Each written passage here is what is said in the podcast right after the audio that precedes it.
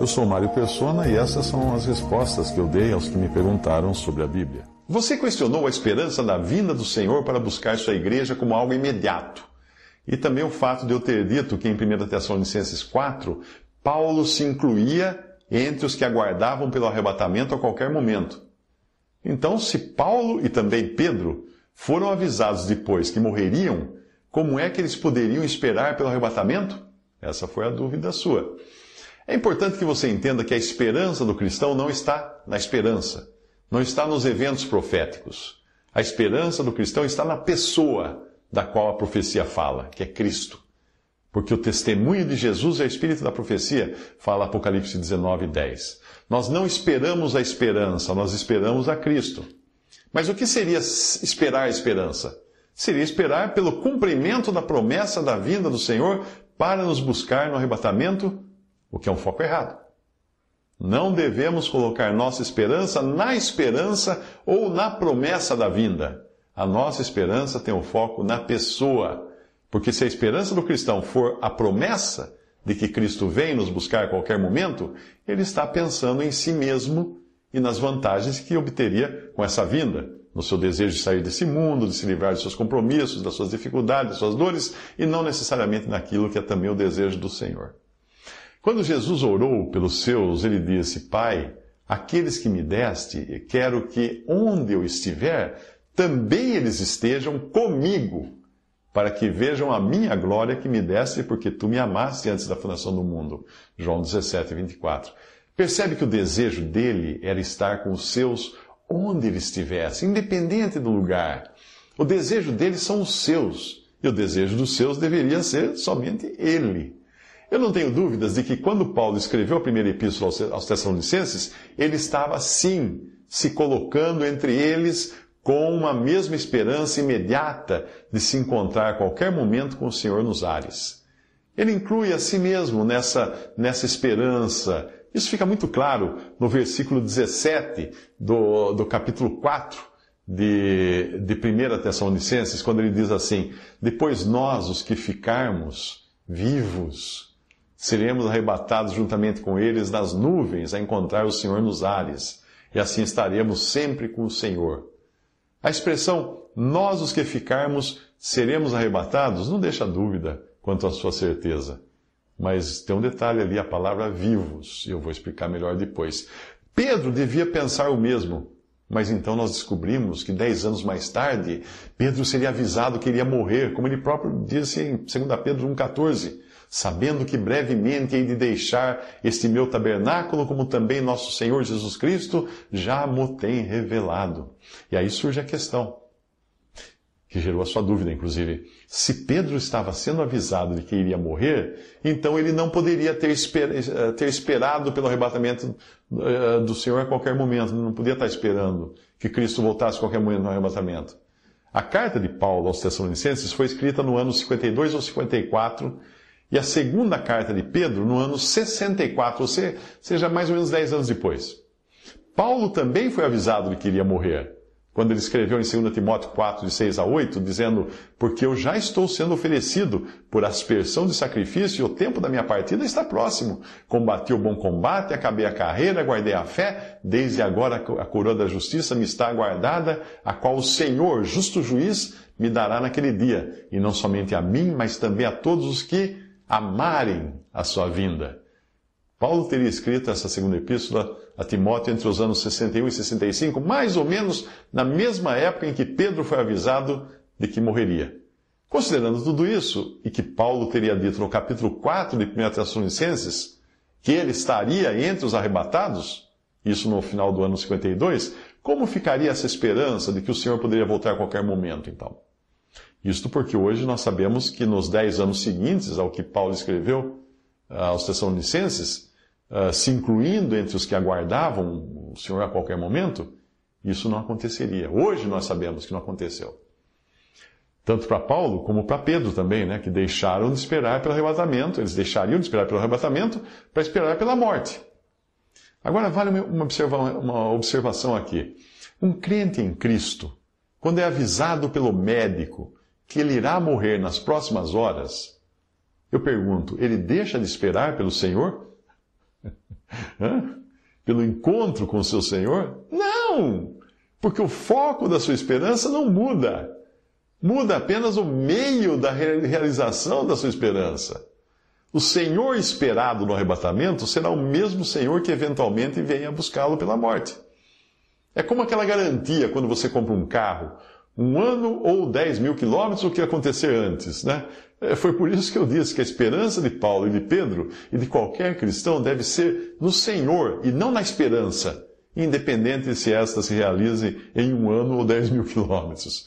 Nós podemos aplicar a mesma indagação e o mesmo raciocínio quando nós lemos as sete cartas às sete igrejas de Apocalipse, capítulos 2 e 3.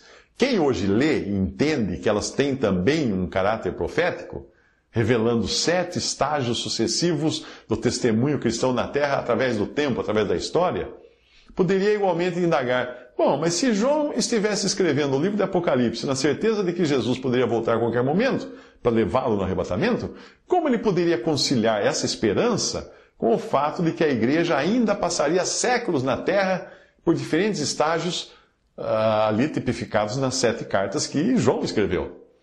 Bem, João provavelmente leu a epístola aos Tessalonicenses e tinha a mesma esperança de Paulo e de Pedro, de ser tirado da terra a qualquer momento no arrebatamento, porque essa é a esperança que convém aos santos.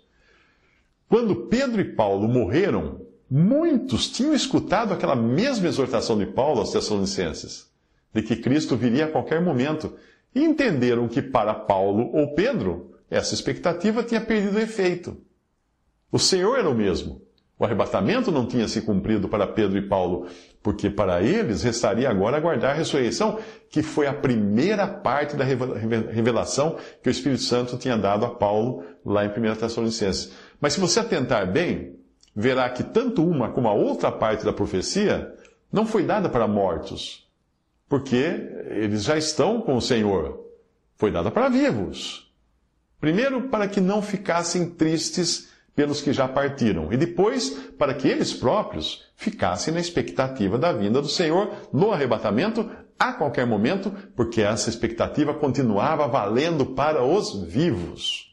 Veja só, não quero, porém, irmãos, que sejais ignorantes acerca dos que já dormem, para que não vos entristeçais como os demais, que não têm esperança. Porque se cremos que Jesus morreu e ressuscitou, assim também aos que em Jesus dormem, Deus os tornará a trazer com ele. Dizemo-vos, pois, isto, pela palavra do Senhor, que nós, os que ficarmos vivos para a vinda do Senhor, não precederemos os que dormem. Porque o mesmo Senhor descerá do céu com alarido e com voz de arcanjo e com a trombeta de Deus, e os que morreram em Cristo ressuscitarão primeiro.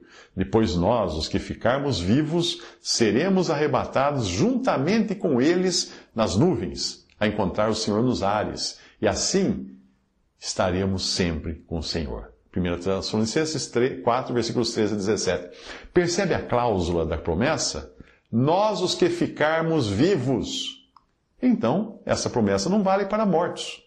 Porque para os mortos, o que vale é a promessa da ressurreição nos versículos anteriores. E Paulo não ia escrever para mortos, porque eles já estavam com o Senhor. Ele estava consolando os vivos.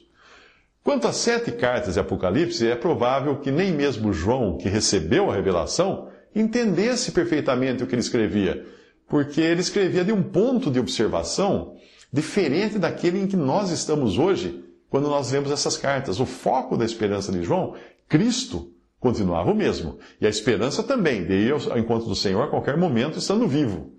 Como a promessa era para os vivos e ele estava vivo, ela valia para ele também até o momento de sua morte, caso esta ocorresse antes, como na garantia do automóvel. O fato de João escrever sem entender o que ele escrevia não deve ser motivo de espanto, pois nem todos os profetas entendiam o que escreviam.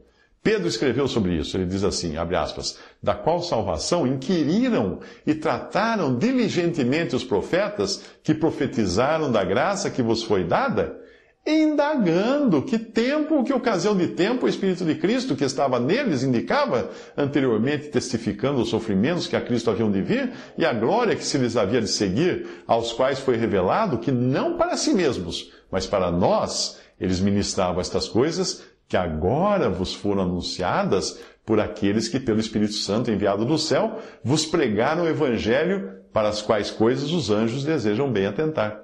1 Pedro 1, de 10 a 12. O mesmo aconteceu quando Deus deu a Daniel uma profecia no último capítulo do livro de Daniel e disse assim: E tu, Daniel, encerra estas palavras e sela este livro até o fim do tempo. Eu, pois, ouvi, Daniel agora falando, eu, pois, ouvi, mas não entendi. Por isso eu disse, Senhor meu, qual será o fim dessas coisas? E ele disse, vai, Daniel, porque estas palavras estão fechadas e seladas até o tempo do fim. Daniel 12, de 4 a 12. Daniel morreria antes de entender o que significava a profecia que ele próprio tinha recebido e escrito, pois ela tinha sido selada, tinha sido fechada para um tempo posterior, para que ninguém entendesse antes de chegar a hora. Algo semelhante acontece quando Pedro indaga do Senhor o que seria de João. E o Senhor mostra que existem coisas que são individuais no modo de Deus tratar com cada um. A passagem diz: E Pedro, voltando-se, viu que o seguia aquele discípulo a quem Jesus amava, que era João, nós sabemos. E que na ceia se recostara também sobre o seu peito, e que dissera: Senhor, quem é que te há de trair? Vendo Pedro a este, disse a Jesus: Senhor, e deste, que será? Disse-lhe Jesus: Se eu quero que ele fique até que eu venha, que te importa a ti? Segue-me tu. Divulgou-se, pois, entre os irmãos este dito, que aquele discípulo não havia de morrer. Jesus, porém, não lhe disse que não morreria, mas disse: Se eu quero que ele venha, que, que ele fique até que eu venha, que te importa a ti? Isso está em João, capítulo 21, versículos 20 a 23. Provavelmente Pedro nunca soube o que Jesus quis dizer com aquilo. Mas hoje nós temos o privilégio de saber que a João seria dada a revelação do Apocalipse, que fala das coisas do até que eu venha, que Jesus mencionou. A revelação foi dada a João em três partes. Escreve as coisas, primeiro, que tens visto, segundo, as que são, e terceira, as que depois destas hão de acontecer. Apocalipse 1, versículo 19. Então, João ficaria sim até que o Senhor viesse, mas na forma do seu livro que fala das últimas coisas. As coisas que tens visto, a expressão na, na, na, na carta, na epístola de João, uh, incluíam primeiramente, a visão que João teve do Senhor como filho do homem, roupagem de juiz e tudo mais, e também tudo o que foi revelado a João na forma de visão carregada de elementos simbólicos, a maioria deles indecifráveis para João. Se você perguntasse para João, explica o livro do Apocalipse, provavelmente ele não saberia explicar. As coisas que são eram aquelas que João podia ver no seu tempo, como eram as sete igrejas físicas da Ásia, que ele talvez até tivesse visitado e poderiam estar passando por dificuldades que poderiam ser aquelas atendidas pelas exortações dadas a cada uma daquelas igrejas. Que são exortações feitas em linguagem simbólica, que valeriam também para igrejas daquela época, naquele momento e lugar. Mas a João e aos do seu tempo, o entendimento do caráter profético dessas igrejas não estava disponível como está para nós hoje, porque eh, para nós não é mais, não se trata mais de profecia, trata-se de história quando nós lemos as sete cartas.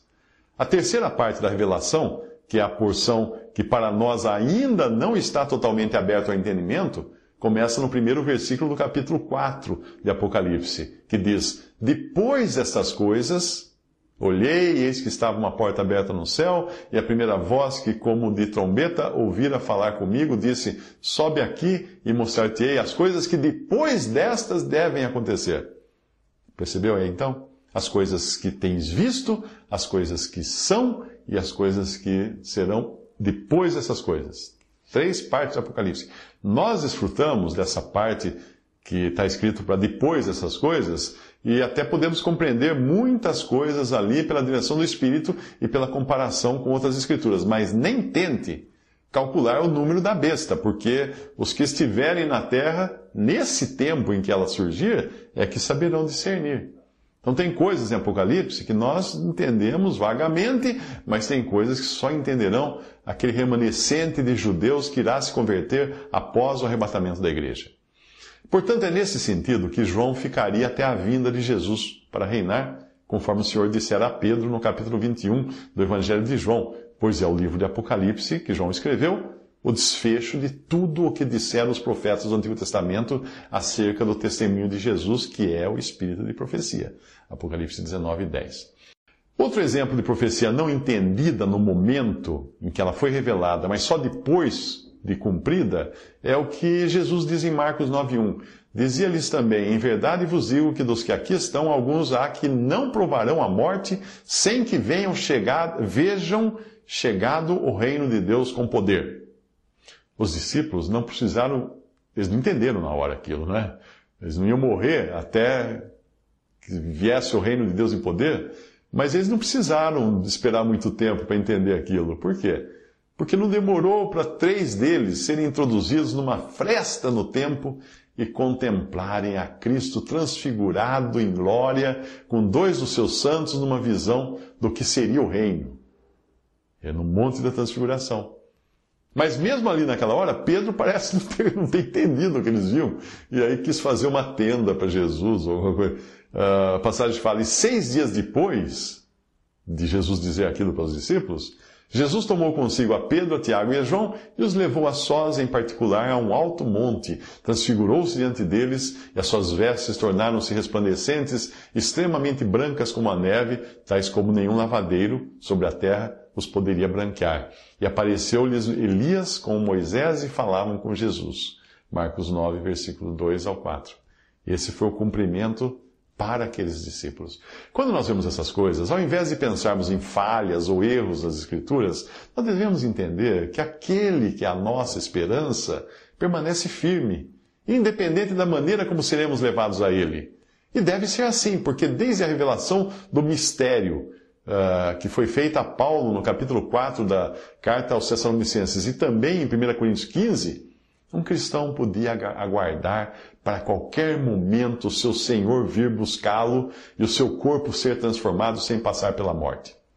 As duas passagens conjugadas dizem assim: Porque o mesmo Senhor descerá do céu com alarido e com voz de arcanjo e com a trombeta de Deus, os que morreram em Cristo ressuscitarão primeiro. Depois nós, os que ficarmos vivos, seremos arrebatados juntamente com eles nas nuvens a encontrar o Senhor nos ares. E assim estaremos sempre com o Senhor. Eis aqui vos digo um mistério. Na verdade, nem todos dormiremos, nem todos morreremos, mas todos seremos transformados. No momento, num abrir e fechar de olhos, ante a última trombeta, porque a trombeta soará e os mortos ressuscitarão incorruptíveis e nós seremos transformados.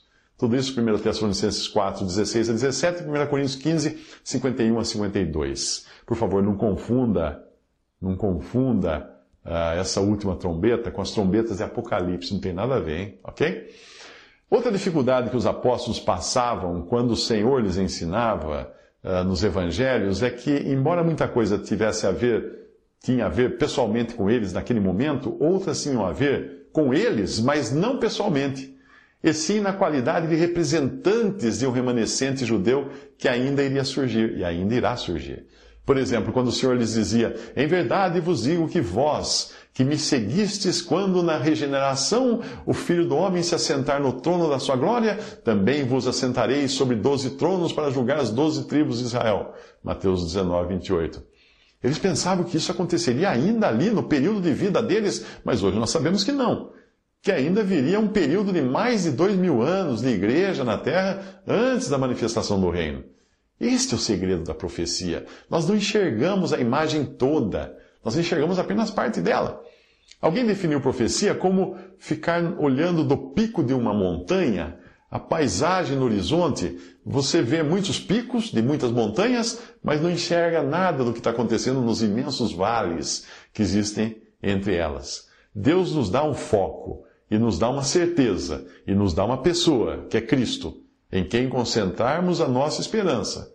Mas, como acontecia com os discípulos naquele momento dos evangelhos, eles eram representantes de um remanescente que viria depois, que seria levantado muito tempo depois. E é por isso que, quando no versículo 34 de Lucas 18 nós lemos que eles nada disso entendiam e esta palavra lhes era encoberta, não percebendo o que se lhes dizia, nós percebemos que muitas coisas que eles escutavam só entravam por aqui, saíam por aqui, porque eles só iriam entender depois, quando o Espírito Santo viesse habitar neles e dar o entendimento dessas coisas. Jesus avisou que seria assim.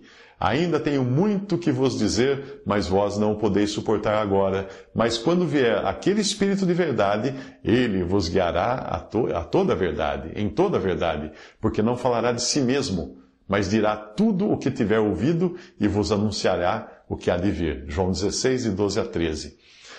Mas ainda que muitas coisas eles iriam entender mais tarde, outras continuariam para eles uma incógnita pois ainda não teria chegado o momento certo para que eles entendessem. Por exemplo, hoje nós olhamos para trás e sabemos que as sete cartas, as sete igrejas de Apocalipse, capítulos 2 e 3, representam sete períodos da história da cristandade.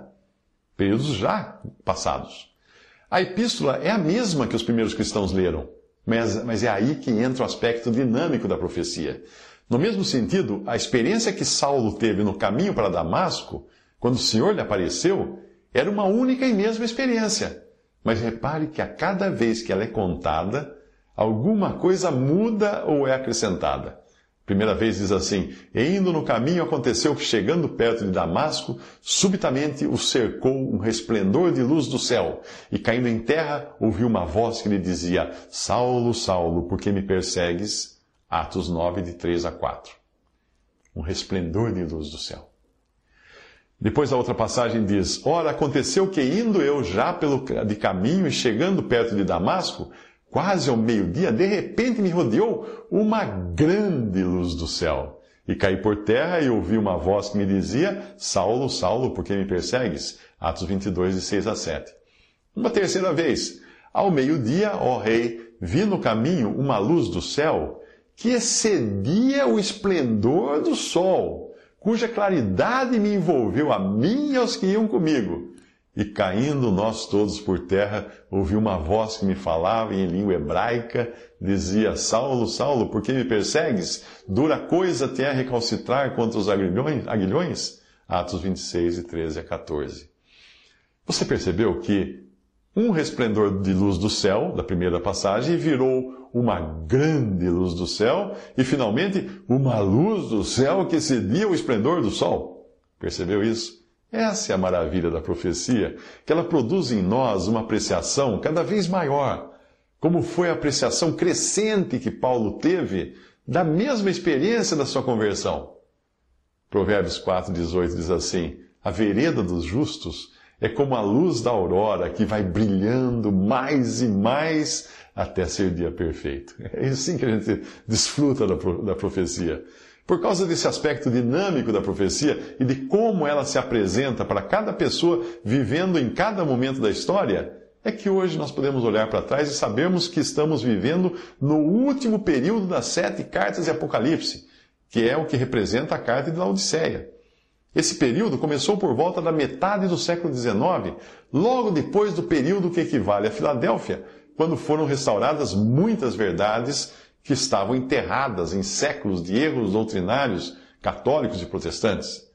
Então, na metade do século XIX, mais uma vez entrou a ruína por meio de divisões, abandono de verdades preciosas, introdução de uma doutrina e por isso, desde a metade do século XIX, nós podemos dizer que vivemos todos no período da Odisseia, a última fase do testemunho cristão na Terra. Do nosso privilegiado ponto de observação, hoje, de cima, que nós olhamos para trás, nós podemos olhar e dizer: Ah, então é assim? Foi isso que aconteceu? Nós vemos em Lucas 18,31: E tomando consigo os doze, disse-lhes: Eis que subimos a Jerusalém, e se cumprirá no Filho do Homem tudo o que pelos profetas foi escrito. Aí os discípulos devem ter pensado que era naquele momento que os romanos seriam expulsos da terra e Cristo estabeleceria o seu reino. Não, mas, mas então vem na sequência, Jesus diz, pois há de ser entregue aos gentios, escarnecido, injuriado, cuspido, e havendo-o açoitado, o matarão, e ao terceiro dia ressuscitará. Lucas 18, 32, 33. Pronto. Agora eles já não, não entendiam mais nada. E aí a passagem diz: E esta palavra lhes era encoberta, não percebendo o que se lhes dizia. Lucas 18, 34. Naquele momento, não lhes era possível entender isso, mas haveria um momento quando entenderiam. Mesmo quando Jesus usa o verbo salvar, por exemplo, no, para os seus discípulos nos evangelhos, Essa não é sempre a salvação no sentido eterno que hoje nós conhecemos, mas é uma salvação no contexto judaico, a salvação do corpo. Isto porque a esperança do judeu era de habitar na terra e seria preciso que ele estivesse vivo e a salvo em seu corpo natural para poder entrar no reino de Cristo na terra. É bom lembrar que reino não é sinônimo de céu. Quando o ladrão na cruz disse, Senhor, lembra-te de mim quando entrares no teu reino, em Lucas 23, 42, ele estava pensando no reino terrestre de Cristo e na sua manifestação aqui na terra. Porém o Senhor lhe respondeu, em verdade te digo que hoje estarás comigo, onde? No reino?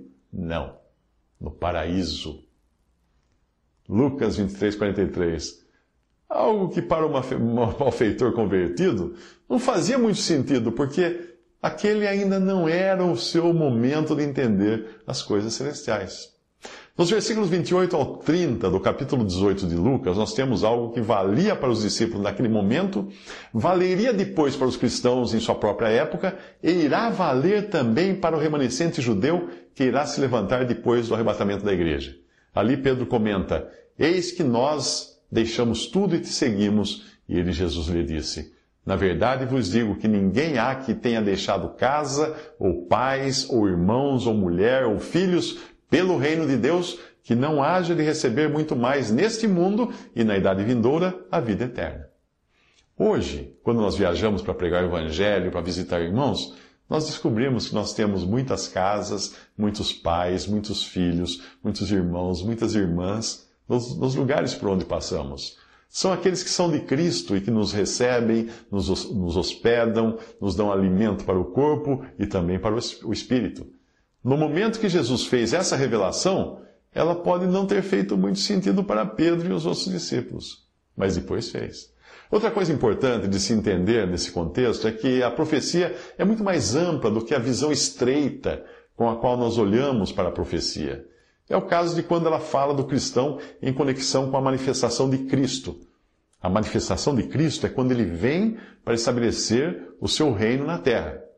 Alguém poderia perguntar: Ué, nós estamos esperando pela manifestação de Cristo ou pelo arrebatamento da igreja, que acontecerá pelo menos sete anos antes? Na verdade, nós estamos esperando pela manifestação de Cristo, porque esta é a esperança dele também.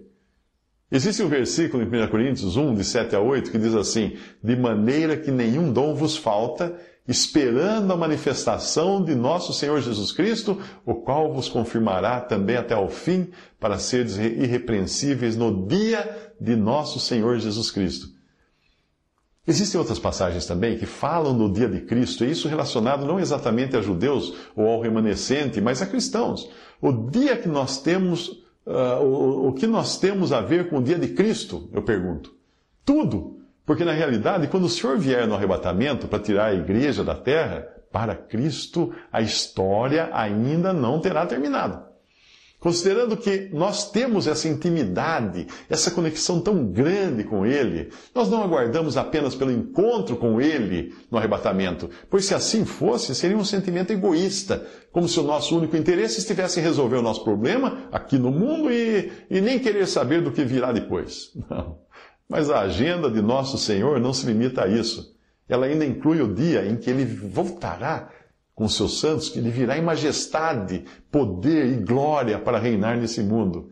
Se é este o anseio de nosso Senhor, deve ser também este o anseio de cada crente, ainda que nós saibamos que pelo menos sete anos antes disso acontecer, nós seremos tirados da terra.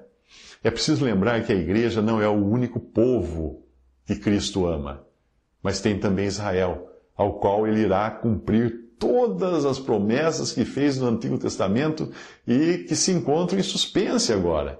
E tem também os gentios depois, no, no reino, que não são igreja, mas que Cristo também vai, vai abençoá-los.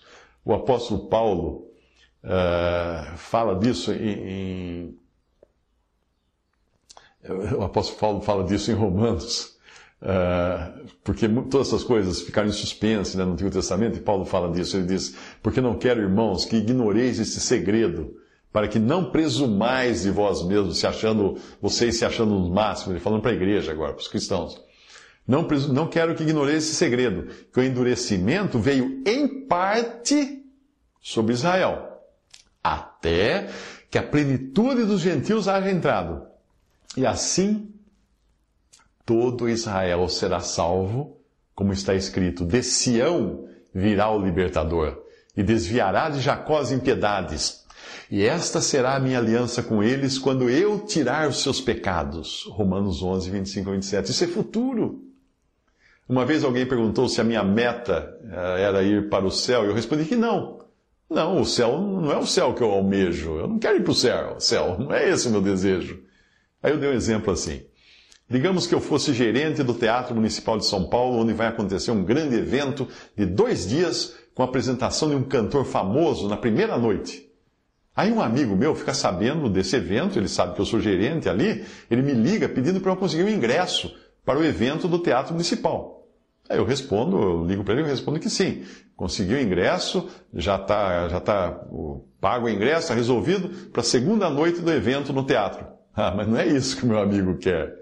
Porque o Teatro Municipal, uh, ou qualquer evento que seja ali, não serve sem o seu cantor predileto, que ele quer assistir, o cantor dele que é na primeira noite. Assim também deve ser a expectativa do cristão, não de ser tirado da terra a qualquer momento, não de entrar no céu a qualquer momento, mas estar com Cristo a qualquer momento. Estar com Cristo, porque se Cristo não estiver no céu, o que nós vamos fazer ali? É a pessoa de Cristo que nós esperamos, não algum evento ou lugar. Não esperamos o arrebatamento, e nem a morte, e nem o céu. Esperamos Cristo. Se ele vier no arrebatamento a qualquer momento, que para quem está vivo é essa a esperança, amém. Se ele vier nos buscar pela morte, como fez com Pedro e com Paulo, amém. Não é, não é o lugar, não é o evento, é Cristo. O testemunho de Jesus é o espírito de profecia, fala Apocalipse 19, 10. Não é, não é o, o testemunho do evento do arrebatamento, não é o testemunho da igreja, não é o testemunho da libertação dos judeus, não é o testemunho de Cristo voltando para reinar, nada disso. É o ponto central da minha esperança, mas é Jesus. Em qualquer que seja o testemunho, não importa qual seja o testemunho, Jesus é o ponto central. Em toda a Bíblia é Cristo sempre o centro. E é a Cristo que os cristãos são congregados quando congregados ao nome do Senhor. É o nome do Senhor.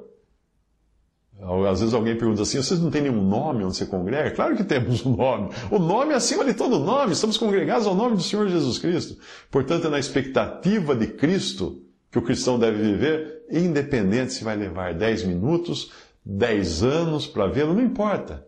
Pois será no momento em que ele virá nos buscar, para com ele subirmos depois com ele descermos para estabelecer o seu reino aqui na terra, uh, de, depois com ele seguirmos por toda a eternidade. Alguém me perguntou se estaria errado desejar a morte. Eu respondi que muitos santos na Bíblia desejaram a morte em momentos de grande estresse, mas nem por isso eles atentaram contra a própria vida, porque a vida pertence a Deus, não a nós. Desejar a morte é um desejo egoísta, é não se interessar em saber a razão do Senhor querer que estejamos aqui e qual serviço ou testemunho que ele tem para nós. Se a nossa expectativa for a morte e ressurreição, ou a transformação do nosso corpo no arrebatamento, porque com isso nós iremos nos livrar dos nossos problemas, das nossas dores, das nossas aflições aqui nesse mundo, essa expectativa será demasiadamente rasa, será uma expectativa egocêntrica. Nós estaremos dizendo: o importante sou eu, o meu bem-estar, a minha vida. Não, nós devemos dizer como Paulo dizia, segundo a minha intensa expectação e esperança de que em nada serei confundido, antes com toda confiança, Cristo será, tanto agora como sempre, engrandecido no meu corpo, seja pela vida, seja pela morte, porque para mim o viver é Cristo e o morrer é ganho. Mas se eu viver na carne me der fruto da minha obra, não sei então o que devo escolher, mas de ambos os lados estou em aperto, tendo desejo de partir e estar com Cristo, porque isto é ainda muito melhor. Mas eu julgo mais necessário, por amor de vós, ficar na carne. E tendo esta confiança, sei que ficarei e permanecerei com todos vós para proveito vosso e gozo da fé. Filipenses 1, de 20 a 25. Assim como Paulo, a minha expectativa deve ser que o viver é Cristo e o morrer é lucro. Ou seja, se o meu viver for de alguma utilidade, eu quero viver para Cristo.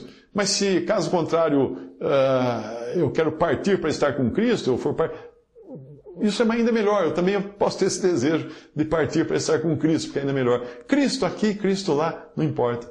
É, é Cristo o centro da expectativa do cristão. Visite respondi.com.br. Adquira os livros ou baixe e-books. Visite 3minutos.net.